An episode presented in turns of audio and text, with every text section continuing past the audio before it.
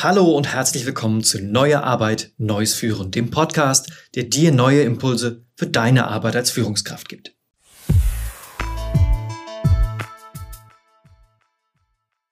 In dieser Folge wird es um das Thema Transparenz gehen. Wenn du die vorigen Folgen gehört hast, dann weißt du, dass es hier in dieser Anfangsreihe zu meinem Podcast erstmal um das Thema Aufbau von eigenverantwortlichen Teams geht. Also die Frage, wie können wir eine Struktur bauen, um nicht die Entwicklung einzelner Mitarbeiter zu beeinflussen, sondern das Team als Ganzes, sodass die Mitarbeitenden sich in diese Struktur einfinden können und erfolgreich in die Eigenverantwortung kommen. Und äh, ich habe vorgestellt, dass das ein Modell mit fünf Säulen und einem Fundament ist. Die fünf Säulen sind Autonomie, Alignment, Transparenz, Motivation und Übung und das Fundament ist die psychologische Sicherheit. Wir haben schon in vorigen Folgen über das Thema Autonomie und Alignment gesprochen und heute kommen wir zum Thema Transparenz. Warum brauchen wir für ein eigenverantwortliches Team Transparenz? Vor allem für zwei Dinge. Erstens, weil wir wollen, dass unsere Mitarbeitenden lernen und zum anderen, damit unsere Leute wissen, wo sie in Bezug auf die gemeinsam vereinbarten Ziele, ne, Thema Alignment, stehen. Nur wenn das beides gegeben ist, können wir uns sicher sein, dass auf Dauer dort ein Team entsteht, das kompetent und wissend genug ist, um die gegebene Autonomie im Sinne des Unternehmens beziehungsweise der Führungskraft zu nutzen. Für beide Punkte, also das Thema Lernen und das Thema äh, Standortbestimmung, habe ich jeweils mal ein metaphorisches Bild mitgebracht. Zum Thema Lernen ist es erstmal so, stell dir mal vor, du willst Tennis lernen.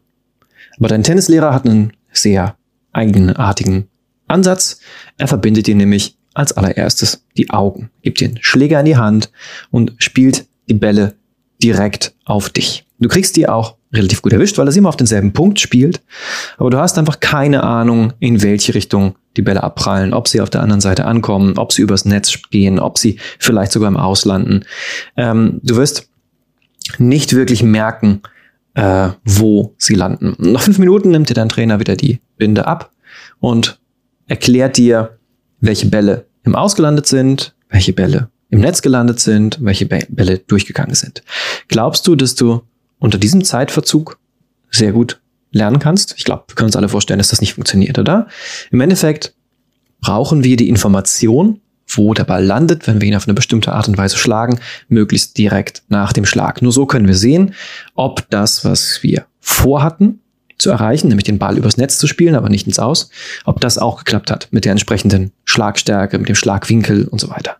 Das heißt, um zu lernen, müssen wir möglichst zeitnahes Feedback über unsere Performance bekommen. Und das ist im Tennisspielen nicht anders als im Unternehmen.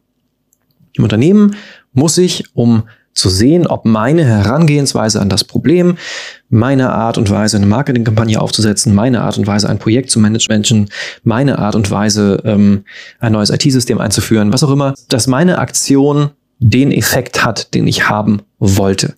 Und wenn das nicht so ist, warum das vielleicht nicht so ist. Und dafür brauche ich zeitnah Informationen. Nur ist es in vielen Unternehmen allerdings so, dass Informationen über die Führungskraft gespielt werden und dann erst an die Mitarbeitenden weitergegeben werden.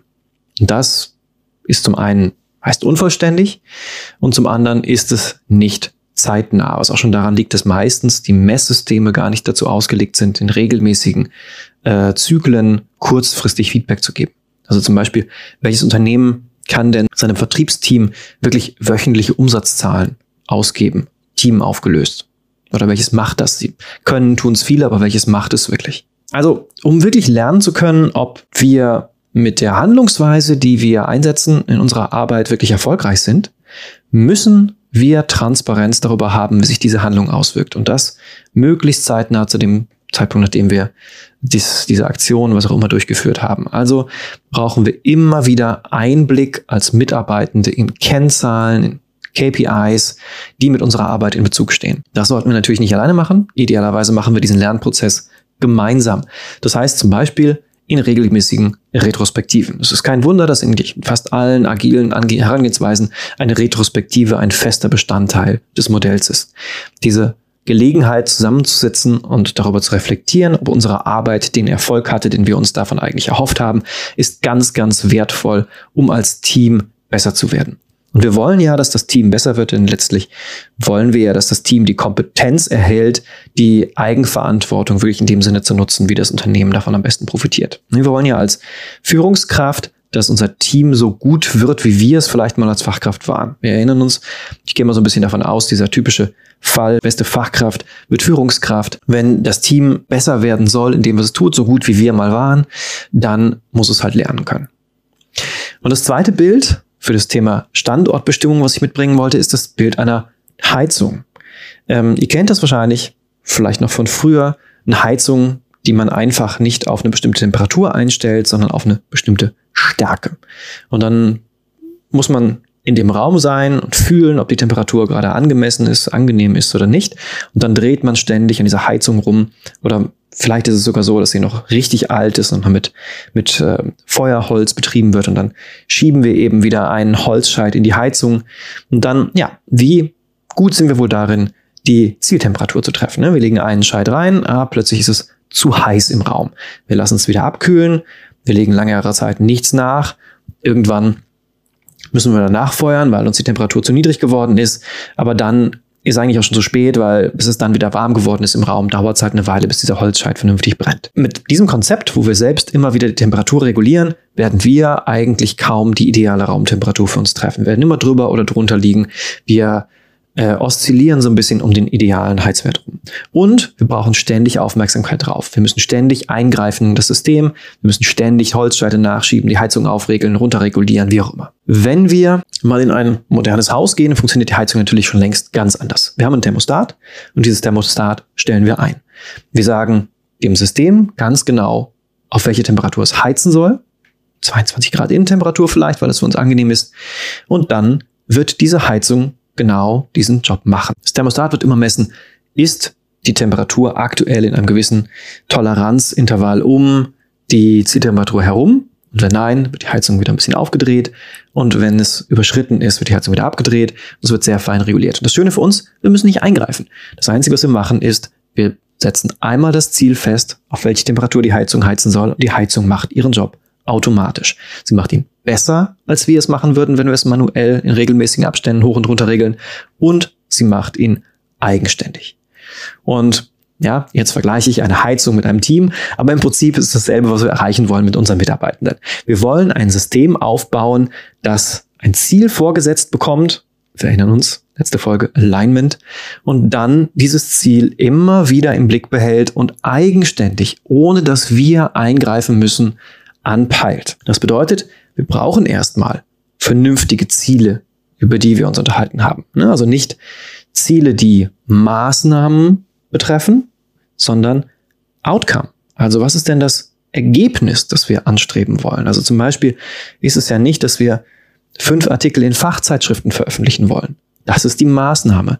Nein, wir wollen auf einen Wert von, weiß ich nicht, 300 Neukundinnen im Monat kommen. Das ist das, das ist der Zielwert, den wir erreichen wollen. Das ist das Äquivalent für die Raumtemperatur, die wir einstellen. Und unsere Mitarbeitenden sollen jetzt Maßnahmen finden, um das zu garantieren. Und damit sie das können, müssen sie wichtige Kennzahlen zurückbespielt bekommen. Wir brauchen erstmal den wirklichen Messwert, den wir erreichen wollen, also dieses, ne, dieses Äquivalent zur Temperatur. Und dann brauchen wir eben diese Feedback-Schleife zurück zum Team, dass das Team jedes Mal darüber informiert ist, zu jeder Zeit darüber informiert ist, ob dieser Zielwert jetzt erreicht ist oder ob noch etwas fehlt.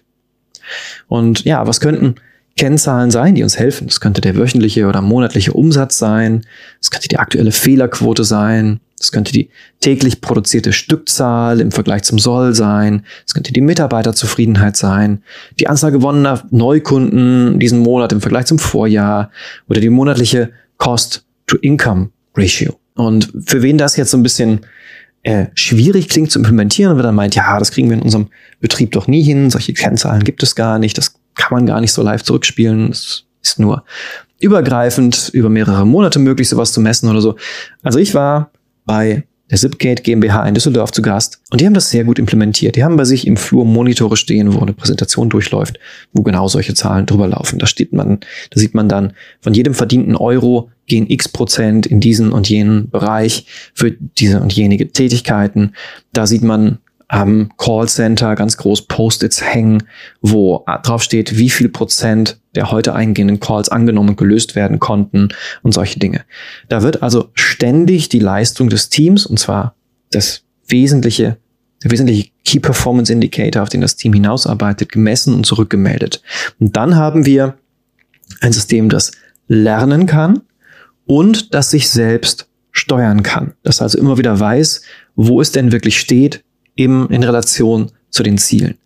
Und dann können wir diesem Team mehr und mehr Verantwortung übertragen, weil die Leute haben jetzt sowohl das Können als auch die Information darüber, was sie machen müssen. Die können jetzt anfangen, sich selbst Gedanken darüber zu machen, welche Maßnahmen sie denn treffen wollen, um das gemeinsam gesetzte Ziel zu erreichen. Setzt voraus, dass wir vorher das Alignment erledigt haben, aber mit der Transparenz zusammen ergeben Alignment und Transparenz eben Autonomie letztlich, also die Fähigkeit, dass wir Autonomie an das Team übertragen können. So, wir fassen nochmal zusammen. Alignment und Autonomie sind sehr wichtige Säulen für ein eigenverantwortliches Team, aber nur Transparenz und Alignment zusammen ermöglichen Autonomie. Denn wenn die Leute nicht wissen, was sie noch erreichen müssen, um die Ziele zu erreichen, also wo sie gerade stehen. Und wenn sie nicht in der Lage sind, aus Fehlern zu lernen, dann werden wir als Führungskraft immer gefragt sein, in das System einzugreifen, wie bei der Heizung, die wir selbst mit Feuerscheiten, mit Holzscheiten äh, versehen, um das Feuer anzuheizen. Und da wollen wir von weg. Wir wollen ein System, das in der Lage ist, durch Feedback-Schleifen selbst zu sehen, wo es steht und dann entsprechend gegenzusteuern. Und deshalb brauchen wir gut designte Informationssysteme, die die Informationen, die die Mitarbeitenden brauchen und auch wirklich nur die direkt an diese Mitarbeitenden zurückspielen. Und die spannende Frage für dich wäre jetzt, wenn du dich jetzt mal hinsetzt, fünf Minuten und überlegst, was sind denn die wirklich wichtigen KPIs, auf die ihr hinsteuert und die deinen Mitarbeitenden zur Verfügung stellen sollten, damit sie daraus die richtigen Schlüsse ziehen? Wie könntest du die gruppieren? Und wie könntest du die zur Verfügung stellen? Ich hoffe, du hast gute Impulse aus dieser Folge mitgenommen. Nächstes Mal geht es um das Thema Motivation, die vierte Säule in meinem Fünf-Säulen-Konzept. Bis zum nächsten Mal.